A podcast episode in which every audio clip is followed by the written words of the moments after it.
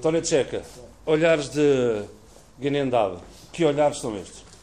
Olha, são olhares de, daquilo que é a realidade guineense. Mais de uma trintena de etnias, de grupos comunitários, cada um com, seu, com, os seus traços, com a sua forma de estar, ver e encarar a vida e com uma relação muito própria, cada, um, cada uma delas, com a arte, com as artes africanas, muito concretamente daquela zona da África, Guiné-Bissau. Esta exposição começa exatamente com a pandaria. E a pandaria porquê? Porque o pano tem múltiplos significados na Guiné-Bissau. Um dos significados é exatamente homenagear alguém, aquele que chega, o visitante, mas também pode ser para momentos de exaltação familiar, nascimento de uma criança, pode ser de morte, portanto, cerimónias fúnebres. O, o pano, portanto, é um bocado aquilo que é toda a amálgama da, da, da guinendade. Por isso é que diz ali, cindidura de pano e bonitasco de guinendade. Isto é? Cindidura é o amarrar do pano, é uma forma própria de amarrar, portanto, que faz a beleza da sardinha. Hum. Portanto, que de resto nós vemos também em Cabo Verde no batuco. As senhoras só dançam batuco com o pano amarrado à cintura. Porque aquela velha questão que se coloca, os panos vieram de onde? São de Cabo Verde ou saíram da Guiné para. Se é pano de terra, se é pano pente. Pois, nós, nós, nós, achamos que o pano é guineense, e porque as ilhas eram desertas, então foi uh, pelas populações que saíram daquela zona que foram para. Uh, portanto, para, para, as ilhas perdidas oceânicas do Morabeza, Cabo Verde. Portanto, e temos aqui panos que representam o que havia do mais antigo, não é? pelos traços, pelas tonalidades, pelas cores, mas também temos panos mais recentes, que é já uma nova geração de gente até que não tem nada a ver com, com a padaria, não tinha nada a ver com a padaria, hoje em dia já tem. O caso da Helena Neves, que é uma jurista, que é escritora e que de repente começou também a trabalhar panos. E aqueles três que estão ali ao fundo são exatamente os trabalhos da Helena Neves. Ora bem, nós chegamos aqui neste, neste, neste tolo aqui da sede da UCLA e temos uma imagem, temos uma estátua amarrada em pano De resto, voltando ao pano, só para antes de irmos aqui desta sala, porque o pano da, da Guiné-Bissau é, é preto e branco a cor é uma novidade. Não, não. não, não. O, o, pano, o pano escuro, preto e branco, como está ali representado, aquilo hum. parece ser pano mas está a representar o pano. É papel. Hum. É um trabalho feito pela. pela Nem parece. É, mas é, podemos aproximar um bocado mais. É, é um bocado o trabalho, portanto, da Manuela Jardim, que inspira-se no pano de pente e faz esta, esta beleza. Sim, na verdade é preciso estarmos aqui perto para perceber. Atentamente para perceber exatamente. Extraordinário. E se reparares, olhares para ali para baixo, estás a ver a areia da Guiné. Uhum. É de Guiné mesmo? Pois, a areia da Guiné. Chão de Guiné. Como nós não tínhamos areia de Chão de Guiné, nós fomos buscar uma areia muito parecida, muito próxima com a areia da Guiné, que é a areia amarela, vermelha, então é aquela areia mesmo, portanto, já mais acidente da Guiné. Portanto, é, é isto é que esta é a parte principal, a sala de de visita desta exposição, precisamente porque o papel do pano é estendido no chão para os visitantes as boas-vindas. Dar, dar as boas-vindas, de honra mesmo. sinal de respeito. Entramos aqui num corredor com uma série de peças mais antropológicas, digamos assim. Exatamente. Este aqui é o segundo núcleo. A pandaria é o primeiro núcleo desta exposição, que tem três. E deste lado nós temos, portanto, uma vasta gama de elementos eh, produzidos por etnias da Guiné-Bissau, por grupos comunitários, dos bijagós, uh, temos bandingas, pulas, pelupes, luz, temos um conjunto de toda uma produção que representa a diversidade, uma parte da diversidade uh, que esses grupos têm e que vem manifestando ao longo dos anos.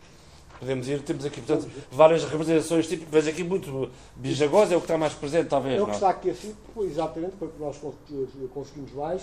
Cada, uma, cada um desses núcleos tem uma, uma, uma representação, representatividade para que é que servem, por exemplo, essas cabeças de vaca ou de boi, como é que estão usadas nas danças, nas fases, de, nas celebrações, eh, para grupos eh, geracionais, é? mudança de, de fase em fase. Então temos aqui os bijagós, temos os naulus, temos os pulas, mandingas, manjaco, portanto, por aí fora.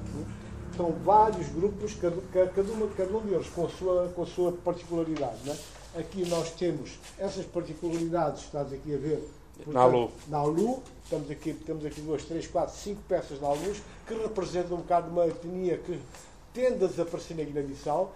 O sul da Guiné era conhecido pelo Chão Nalu, chão dos Nalus, que Depois, com a chegada dos balantas, houve ali aquela disputa da terra, o terreno mais arável, menos arável, mais bem colocado, perto do rio, perto do mar, e então eles foram sendo levados mais para, para, o interior. E acabaram hoje em dia, a maior parte dos lauros vive na parte sul da Guiné-Conakry, norte da Guiné-Conakry e sul da Guiné-Bissau. E essas são algumas das peças representativas da, do trabalho hidráulico. Temos, portanto, madeira, temos trabalho em pedra, portanto, todos eles mostram, portanto, para que serve cada uma dessas peças e como é que são produzidas. E marcam um bocado, de certa maneira, aquilo que é a particularidade, neste caso, eh, de Jagó, onde a mulher tem um papel forte, preponderante e determinante, ao ponto de, por exemplo, quando em situações de casamento, se a mulher eh, decide que o casamento chegou a uma fase insuportável e que acabou, acabou mesmo, não há discussão, não há guerra. Ela, pendura, ela é decide. decide, pendura um saco à porta de casa, entrada, quando ele chega, vê um saco com as coisas. Já sabe que acabou. Sabe que aquilo é, acabou e que ela tem que se ir embora. De e resto, a, a sociedade bijagó é muito patriarcal, não é? Foi durante muito tempo profundamente patriarcal e com várias rainhas que marcaram toda a história, toda a historicidade daquela a zona. mais das quais a Pampa? A Rainha Pampa foi aquela que marcou mais, pela sua ousadia, pela sua coragem, pela sua liderança e que, na verdade, foi a mais forte de todas, a mais representativa. Temos aqui, portanto, alguns machados e punhais, pulas e mandingas, que também fazem parte desse grupo, que são grupos que vieram de outras zonas da África e não só, e que chegaram uh, e também com as suas influências, a sua forma de ser e estar. Há aqui uma coisa que nós vemos com, uh, neste, neste, neste núcleo uh, que tem a ver com a, com a, com a arte Pichagó ou com, com, ou com os adereços Pichagós, mais melhor dito, é adereços, adereços que é a barbatana do tubarão. Sim, que são os adornos, são os adornos, porque aquela zona que tem aquelas, uma centena de ilhas ali em pleno Oceano Atlântico e, portanto, rica, tem uma riqueza enorme de todo o tipo, riquezas aliêuticas e todo o tipo de peixe que nós podemos imaginar, e muitas vezes os rios costumam apanhar ali até bacalhau. Não sei se é verdade, é? mas a verdade é que, portanto, eles dizem isso.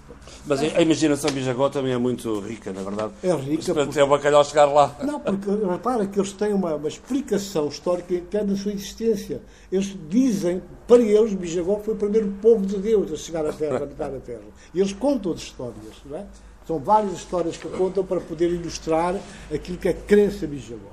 Há aqui outra particularidade nesta, neste, neste núcleo, que é as peças, eh, muitas delas podem ser compradas, estão à venda. Algumas, algumas sim. Que, Pode Terra é, é, digamos, a loja uma, onde, uma onde loja que, que, colaborou connosco e que tem alguns desses uh, elementos e que poderão ser adquiridos diretamente, porque também compraram e tem uma loja aberta que vende.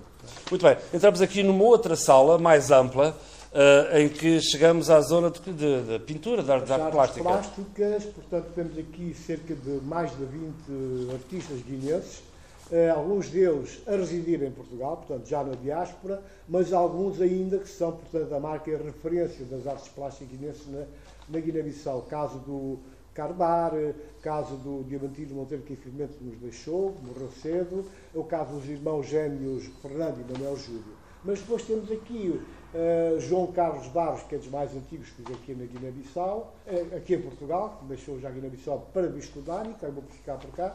Mas também temos gente mais jovem, como o Mo, que veio doente, uh, muito doente, acabou por ficar bem e dedicou-se nas horas vagas à pintura e tem esses trabalhos magníficos. Que Trabalho de colagem também, daqui tem, uma mistura entre... Exatamente. Ele, tem um, ele joga com várias técnicas mas sempre tentando configurar a realidade sociocultural de Ilha. Aquele quadro ali ao fundo do, do, do, do, João Carlos Barros tem uma história, uh, tem uma particularidade, digamos é, assim. É, é, a história da, da realidade uh, guineense, a coabitação. Nós temos ali representado o catolicismo, o islamismo, o misticismo, que está tudo ali. Portanto, se reparares, ali onde está a cruz, é? está também uma bengala a bengala vai dar a cabaça, aquele símbolo, portanto, do misticismo, de tudo que se uhum. faz, portanto, naquelas sociedades secretas. Aqui atrás de nós temos dois quadros daquele que hoje em dia é considerado o maior pintor, a maior expressão da pintura guinense, que é o Nu Barreto, uhum. que é um dos exato, curadores desta exato. exposição. E este aqui, portanto, são dois dos quadros, dos primeiros quadros do Nu, que nos foram cedidos aqui pela Ordem dos Advogados e que faz parte desta exposição mas este não está à venda. De resto, o, o No Barreto já faz parte de. Já, já, é um nome grande Muito lá grande, fora da, grande, da, da arte das artes plásticas. muito grande. Aliás, ele tem uma, faz parte de uma exposição que é Europa Oxalá, lá Exato, que sempre Gulbenkian, e que- onde ele fez várias obras em destaque. Que vale a pena. E depois a, a arte guinense, que, que é uma arte eh, que já tem muitos anos, eh, influenciou outros eh, artesãos, outros produtores, outros construtores. Temos aqui o Vasquez, que, o Rui Vasquez, que deixou-se apaixonar pela arte guinense e acabou por reproduzir essa mesma arte de uma forma modernizada, com todo um simbolismo, um toque, sem perder os sinais. A essência a alma. Recriou-a, estilizou-a, recriou-a, mas manteve a alma. Mantendo a alma e, e vê-se nitidamente que está. E depois ainda por cima tem um aspecto pedagógico que mostra como é que cada figura é utilizada. São três figuras que aqui estão. E temos aqui ainda assim, quer dizer, mais pinturas dos jovens guineenses que são da diáspora eh, e que têm estado com uma produção enorme, não só em Portugal, mas fora. Eh, Vamos aos nomes. eh, temos aqui, por exemplo, este aqui que é o, É o Sidney. o Sidney. Sidney que- Cerqueira. Sidney Cerqueira, que tem estado a expor eh, no Senegal, em Cabo Verde, por aí fora. Está lançadíssimo. Está muito lançado e com uma aceitação enorme. E depois temos eh, surpresas, como aqui o Ali, que pouca gente sabe que se dedica O também Homem às das Notícias plásticas. também, também está agarrado aos pincéis. Exatamente, ele está agarrado, esteve agarrado e ultimamente dedicou-se mais, portanto, às redes sociais e não, e não tem aparecido. E ao, e ao blog. Temos aqui o, o, o Galoga, que é o, nós chamávamos, eu chamava-lhe particularmente, chamava-lhe o, o pintor das mulheres. Este é dos poucos quadros onde as mulheres aparecem atrás do homem, mas de frente. Normalmente ele pintava as mulheres de costas. Eu, mas porquê? Um dia eu lá me explicou isso. Porque a, a mulher, a nossa mulher guinense, nasceu de costas voltadas para a vida. Uau! E então ele pintou sempre, em circunstâncias diferentes, a mulher naquela situação de subalternidade, de flagelada por uma sociedade já de si também flagelada, mas duplamente explorada. Mas, a, mas a mulher guineense é a grande força da, da sociedade, da família, é, é, é, é, é a poeta, é a âncora da, da, Sem da Guiné-Bissau. Não, hoje em dia nós podemos até dizer, fazendo justiça, que não fosse a mulher guinense, a sociedade guinense estaria muito mais fragilizada, mais fragmentada. A unidade familiar é mantida porque há uma pessoa, há um elemento que é uma gestora da família, que é a mulher guinense. Isso há dúvida. Muito bem, avançamos aqui neste este núcleo final, ainda de artes plásticas, com outros artistas. Temos outros artistas, gente nova, como aqui o, o Lima, que é um dos mais jovens de todos, que é uma revelação, apareceu há bem pouco tempo e tem estado, de facto, a sobressair cada vez mais, eh, participando em várias exposições e com trabalhos eh, de referência. Né? E depois temos também alguns mais antigos, como o Diamantino Monteiro, o Carvalho, os, Mano Júlio, todos eles, portanto, que durante uma época marcaram todo um período das artes plásticas da Guiné-Bissau. E é preciso dizer e voltar a um ponto que é importantíssimo: as artes plásticas da Guiné-Bissau hoje são, portanto, o que são, devido a uma figura tutelar da, da pintura guinense, que é o Trigo, Augusto Trigo, de origem portuguesa, o pai era português, ele foi pintando e aos poucos foi se deixando entrar e entranhar pela, pelos sinais eh, da, da cultura guinense. E acabou por ser, portanto, o grande mestre de todos os pintores guineenses, a grande referência. Ele fez escola da pintura guineense e conseguiu levar a pintura guineense para além do espaço geográfico da Guiné, Guiné portuguesa e da Guiné-Bissau de. Tanto assim que as primeiras notas, quando a República da Guiné-Bissau foi eh, implantada, foi proclamada, a nota principal era uma pintura do Augusto Trigo. Muito bem, e é aqui que, que- que acaba esta, esta guineandade. Ora, uh, Tória Tcheca, eh, que, que, que gosto, que prazer, que, o que, é- que chamamento é que tiveste para montar esta exposição? Bom, o chamamento é, é, de facto, é querer é, dedicação e paixão à terra que me viu nascer, como guineense, e, respeito enorme a toda a diversidade cultural, étnica e religiosa dos guineenses, e achei, portanto, que, na verdade, tinha que responder positivamente ao desafio da UCLA. A UCLA lançou o desafio, eu, de início, hesitei, perante a insistência, aceitei, mas vou formar uma equipa. Então convidei o Nu Barreto e convidei a Manuela Jardim, os três fizemos aqui um trio, o trio que fez este trabalho, com o apoio do, da equipa técnica da UCLA e de outras pessoas que também nos ajudaram. Temos aqui, por exemplo, só para terminar, um quadro da, da, nossa companheira da curadoria, Manuela Jardim, que é uma mulher de Bolama, saiu da Guiné muito cedo, pouco ou nada conhece da Guiné, mas ficou agarrada ao, ao chamamento da Guiné-Bissau.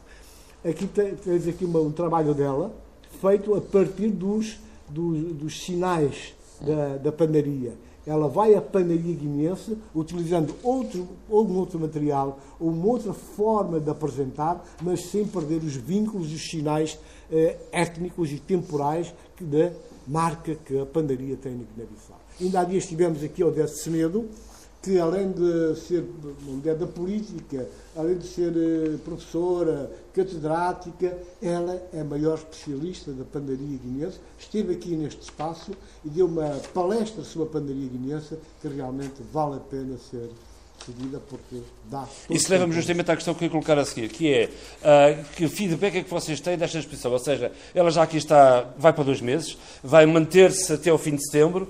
Uh, já há aqui algum feedback? O feedback é enorme. Nós estamos um bocado envaidecidos porque tem sido é, reação muito grande, favorável, porque já houve aqui uma exposição de Cabo Verde, houve de Angola e houve de Macau. E há uma opinião quase que unânime que esta é a mais completa de todas. E nós acreditamos que sim. Obrigado.